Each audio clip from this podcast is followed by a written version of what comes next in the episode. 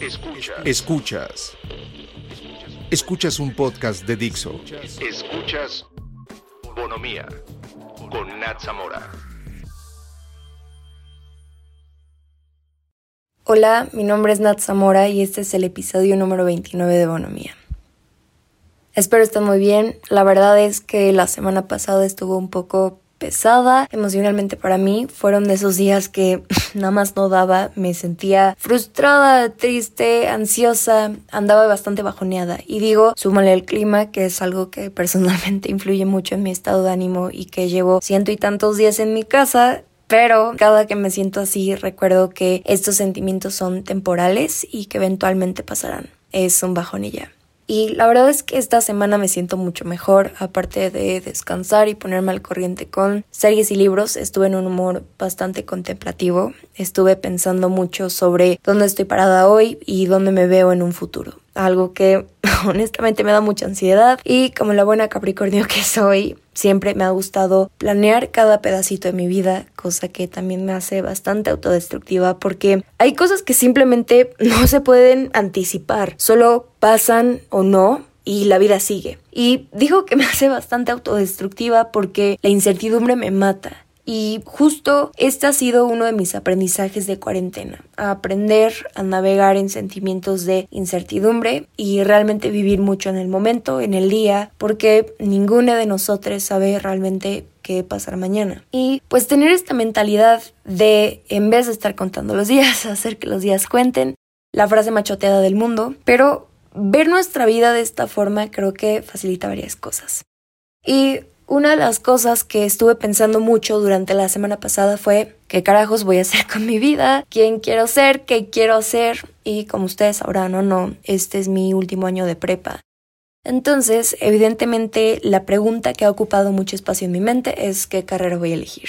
Entonces hoy quiero tener una plática más tranqui con ustedes de algo que creo que está muy presente en la vida de la mayoría de las personas que me escuchan y la verdad es que quería esperarme para tener esta plática ya que tuviera más respuestas sobre el camino que planeo seguir. Pero al no tener tantas respuestas, creo que es un gran momento para platicarlo y documentar todo este proceso que he seguido porque definitivamente no ha sido lineal.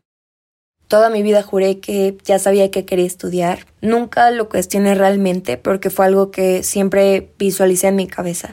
De hecho, en el primer episodio de Bonomía dije, ya sé cuál es mi vocación en esta vida, hasta este año que realmente lo cuestioné. Siempre dije que quería ser cineasta, las artes visuales son algo a lo que le tengo mucho cariño y a la fecha es algo que me apasiona mucho. Eh, también me gusta mucho escribir, contar historias. Evidentemente, entonces cine era como mi carrera ideal porque todos mis intereses del momento estaban mezclados. Y digo, hay muchos escenarios y variables para encontrar lo que te apasiona en esta vida. Y se los digo siempre, nadie sigue el mismo camino y el proceso de autoconocimiento es diferente para todos. Pero algo que creo que es muy común es que creemos que lo que a los 8 años nos interesaba o nos dijeron que teníamos potencial, eso no va a cambiar cuando tengamos 18 o 20 o 30 o los años que me digan. Luego está otro factor que es el tema familiar. ¿Qué opinan tus papás sobre lo que planeas hacer en el futuro? ¿Lo apoyan? ¿Lo aprueban? O tal vez ya se encargaron de construirte un camino sin consultarte. Luego está todo el tema del contexto o realidad que vives. Qué tan viable, qué tan accesible es que estudies esa carrera y aquí también entra el factor de privilegio. Entonces, es una decisión que tiene muchos lados y muchos puntos que tomar en cuenta, pero te voy a decir algo.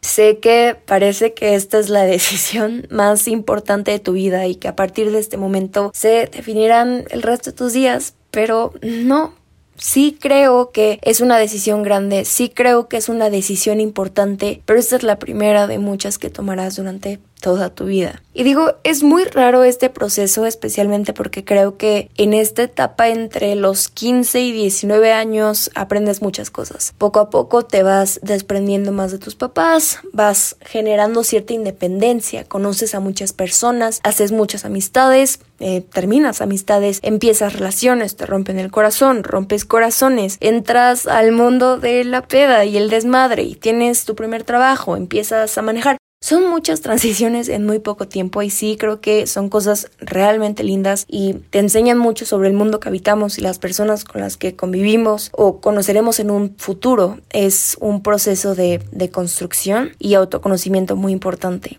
pero es difícil y hay muchos obstáculos en el camino. Hay muchas emociones y la verdad es que quien te diga que es un proceso fácil nunca tuvo 18 años y nunca sintió miedo o duda o abrumación porque realmente son años de mucha sensibilización.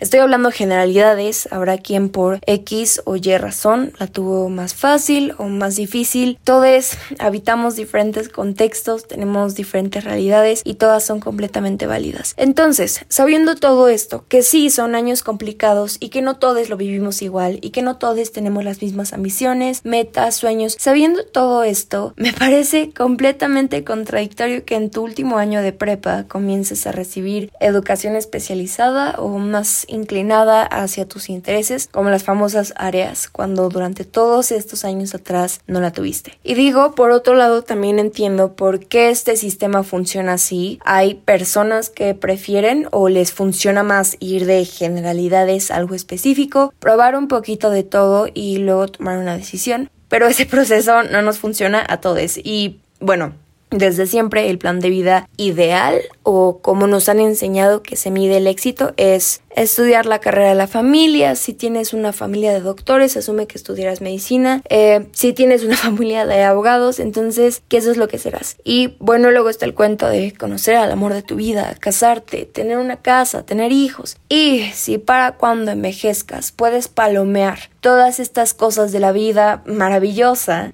entonces tuviste una vida exitosa y luego todo esto se repite. Y digo, si esta es la vida que aspiras a tener, qué chingón, tampoco tiene nada de malo, pero que sea porque tú lo decidiste, no porque alguien asumió que esto es lo que querrías. Yo soy fiel creyente de que todos estamos aquí por una razón. Todos podemos crear, destruir, innovar, transmitir un mensaje, lo que sea tu propósito en la vida tu existencia no es casualidad. Digo, tampoco creo que toda nuestra vida sea un plan, porque no, justo lo que acabo de decir, pero confía en tu intuición porque solo tú puedes saber lo que es mejor para ti. Aunque las personas que te rodeen, eh, familia, amigos, maestros, compañeros de trabajo, conocidos, eh, cualquier persona que crea conocerte, llega y te dice, esta es tu mejor opción o este es el camino que deberías seguir. Perdón, pero nadie te conoce mejor que tú. Solo tú sabes lo que quieres, lo que necesitas, lo que es mejor para ti. Y aunque estas palabras vengan de un lugar de amor y con las mejores intenciones del mundo, ok, eh, tal vez puede ser una opinión que puedas tomar como punto de referencia, pero no es definitiva. Las personas que le dicen a otras cómo deberían vivir su vida solo están reflejando sus inseguridades y frustraciones y nosotros no somos responsables de la forma en la que nuestros amigos o familiares nos idealicen. ¿Qué pasa cuando tu familia llega a imponer una trayectoria profesional? El clásico de vas a estudiar esto no es discusión y punto. Y justo creo que es una idea que hemos acogido eh, de alguna u otra manera, lo hemos normalizado y lo hemos arrastrado hasta hoy pero bendita generación de mazapán que no nos callamos nada. Entonces, evidentemente, cuando esto pasa hay algún tipo de confrontación. Y durante esta confrontación he encontrado dos posibles variables. La primera es que empiezan las amenazas. Si no estudias esto, no voy a pagarlo. Si estudias eso, no vuelvo a hablarte. Estoy decepcionada, bla, bla, bla. Y lo segundo que pasa es que te quieren meter miedo. Y creo que esto pasa especialmente con carreras artísticas. Podría estar equivocada, pero es donde más he notado que se repiten estos comentarios. El no puedes vivir de estar haciendo dibujitos, em, nunca vas a tener trabajo, te vas a morir de hambre, fulanito estudió la misma carrera y se arrepintió. Ideas que vienen de una visión blanco y negro y en mi opinión son bastante egoístas. Em, y siempre que platico este tipo de visiones o ideas más conservadoras con mi amiga Albercas, que ustedes ya conocen, eh, siempre terminamos con un, pero pues es más fácil decirlo que hacerlo, crecieron en otro contexto, crecieron en un ambiente que normalizaba este tipo de acciones y conductas y rematamos con un, pero en pleno 2020 esto no es justificación, todos estamos en un proceso de deconstrucción y quien no lo entiende es porque no quiere. Y no me malinterpreten, evidentemente hay situaciones que son mucho más grandes que nosotros y no están bajo nuestro control. Pero muchas veces justifican esto con argumentos como un padre siempre sabe lo que es mejor para sus hijos, te lo digo porque ya pasé por esto, te lo digo porque te amo, que repito, de verdad pueden venir del mejor lugar posible con las mejores intenciones. Pero ojo, porque de donde quieran verle, de donde quieran cambiarle, esto también es manipulación. Pero bueno, en el mejor de los casos, ¿qué puedes hacer si tus papás no aprueban tu elección de carrera? Antes de que sueltes la bomba, recuerda que no podemos hacer nada por las reacciones de alguien más, pero sí por las nuestras. Entonces, antes que nada viene el trabajo interno. Lo primero que tienes que hacer es conscientemente separar tus opiniones de las de tu familia. Parezco disco rayado porque creo que lo digo todos los episodios, pero es que Tienes derecho a tener tu propia opinión. Sí, nuestras opiniones y valores se desarrollan principalmente dentro del contexto de nuestra vida familiar. Sin embargo, con el tiempo, mientras crecemos, cuestionamos y perfeccionamos nuestras propias creencias. Y lo que no resuene contigo, bye. Entonces, Tómate el tiempo para conscientemente pensar por qué deseas seguir este camino y sepáralo del punto de vista de tus papás. Te recomiendo hacer una lista de pros y cons y si en los cons llega esta vocecita que te dice te vas a morir de hambre si estudias eso, sabrás de dónde viene ese comentario. Así va a ser más fácil seguir tu intuición y conocimiento y de forma consciente procesar las opiniones de todos, incluyendo las tuyas. Luego piensa como si te estuvieras preparando para un debate, como si tuvieras que investigar la parte a favor y la parte en contra. Infórmate, piensa en todos sus posibles argumentos o dudas eh, que puedan tener. Prepárate para tener esta plática y tal vez la razón por la que tus papás no aprobaban tu decisión era porque realmente no la entendían. Entonces, guíalos respondiendo todas las preguntas que puedan tener. Tener esta plática por lo menos hará que reconozcan tu pasión y compromiso. Realmente envuélvete en el tema y no dejes que la falta de apoyo te desanime o opaque tu propio entusiasmo. Siga amándolo y trabajando duro independientemente de la respuesta. También recuerda que las emociones son contagiosas entonces, si te mantienes positiva, aunque no respondan como lo esperabas, algún beneficio saldrá de esto. Si tus papás no apoyan tu elección de carrera, eh, puede que te enfrentes a varios retos y dificultades, pero no es imposible. Entonces, crea un plan, te recomiendo que encuentres un mentor. Siempre es bueno estar con alguien comprensive, no tiene que ser una relación formal. El chiste es que sea alguien que tenga experiencia en el campo que te interesa Puede ser alguien que admires, alguien cercano a ti. Quien sea que consideres que sea un buen mentor y te sientas en confianza con esta persona. Entonces, ¿cómo pasé de decir yo nací para ser cineasta, es mi vocación, es mi sueño, no sé cómo hay personas que no saben qué quieren estudiar, hasta convertirme en una de esas personas que no saben qué estudiar?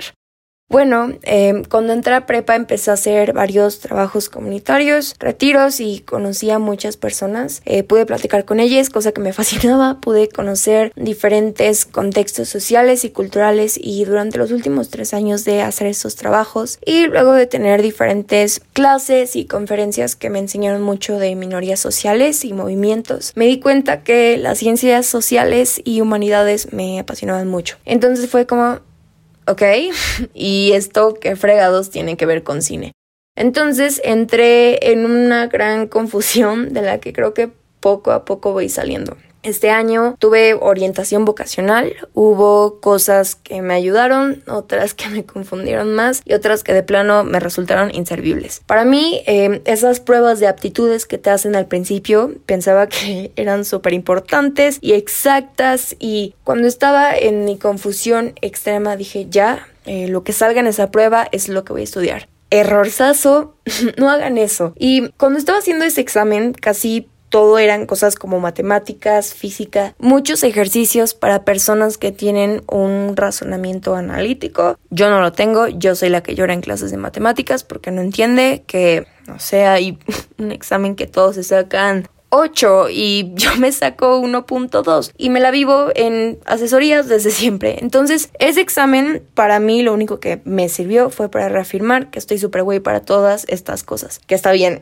Entonces, la verdad, eh, no me basaría en estos exámenes para tomar una decisión creo que son un buen punto de referencia, pero hasta eso. Entonces, si haces uno de estos exámenes y casi todo te salen ceros, no te preocupes, Binder, there, no representa nada.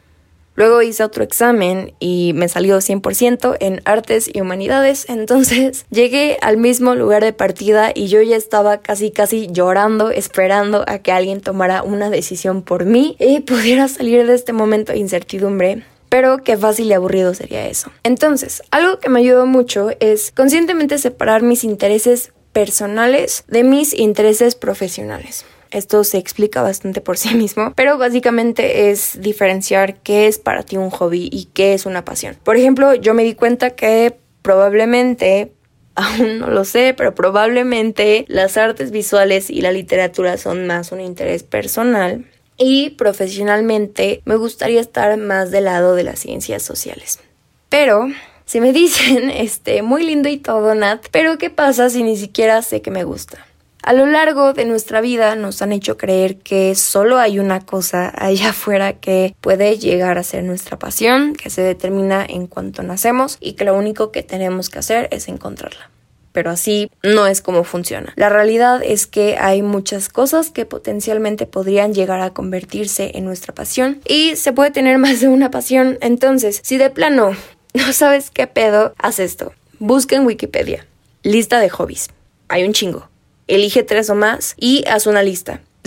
Siento que lo único que les he dicho hoy es y haz una lista. Eh, por eso les digo que se me sale lo Capricornio. Eh, pero es que las listas son maravillosas. Pero bueno, entonces, no sé, el primer hobby que elegí fue fotografía. Entonces leo algunas cosas, chance, empiezo a seguir fotógrafos en Instagram, veo, no sé, unos videos de YouTube, empiezo a hacer fotos con unas cámaras random o hasta con las del teléfono y voy probando si me gusta o no. Eh, puedo decir, ¿sabes qué? Esto no es lo mío, ya no me gustó. Entonces me voy a lo siguiente en mi lista que es música. Entonces empiezo a tocar la guitarra y digo, ¿sabes qué?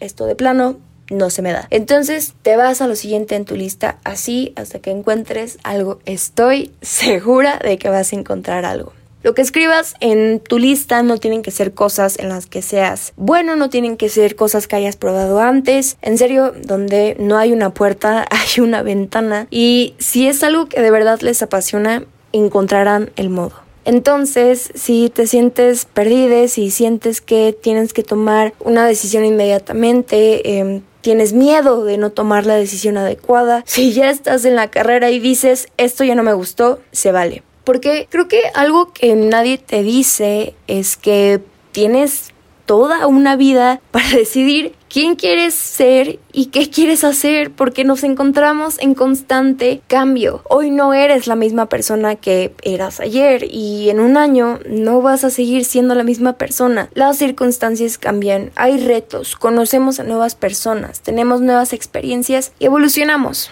Entonces, no pienses que lo que decidas lo tienes que hacer por el resto de tu vida, nada es permanente y tú tienes la última palabra siempre. Así que no te rindas, no te frustres, confía en el proceso y recuerda que el cambio es algo emocionante y si te asusta es porque lo estás haciendo bien, estás saliendo de tu zona de confort. Espero esto haya sido de ayuda y, si no, mínimo que les haya entretenido. Pueden encontrarme en Instagram y Twitter como arroba natsamora o como arroba bonomía podcast. Puedes transmitir este podcast todos los domingos en iTunes, Spotify, Google Podcast y Ixo.com. Adiós.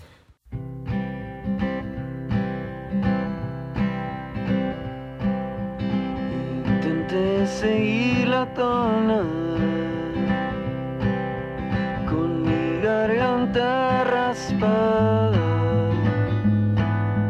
Y es que las cortinas no debían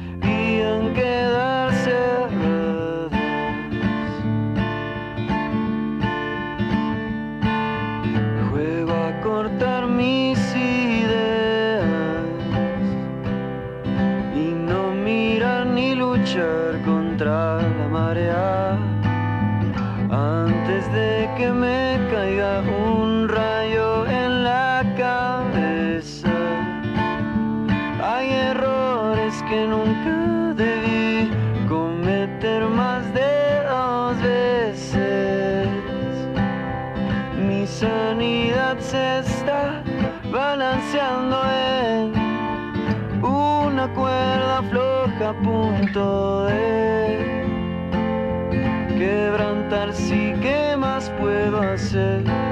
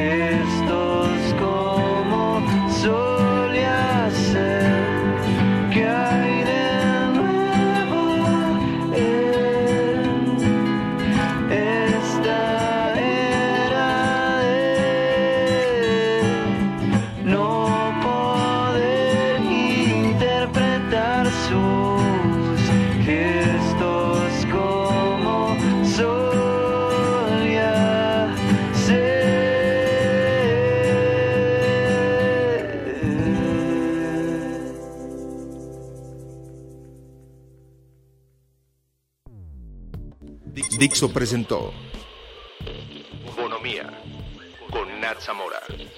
La producción de este podcast corrió a cargo de Verónica Hernández. Coordinación de producción, Verónica Hernández. Dirección General, Dani Sadia.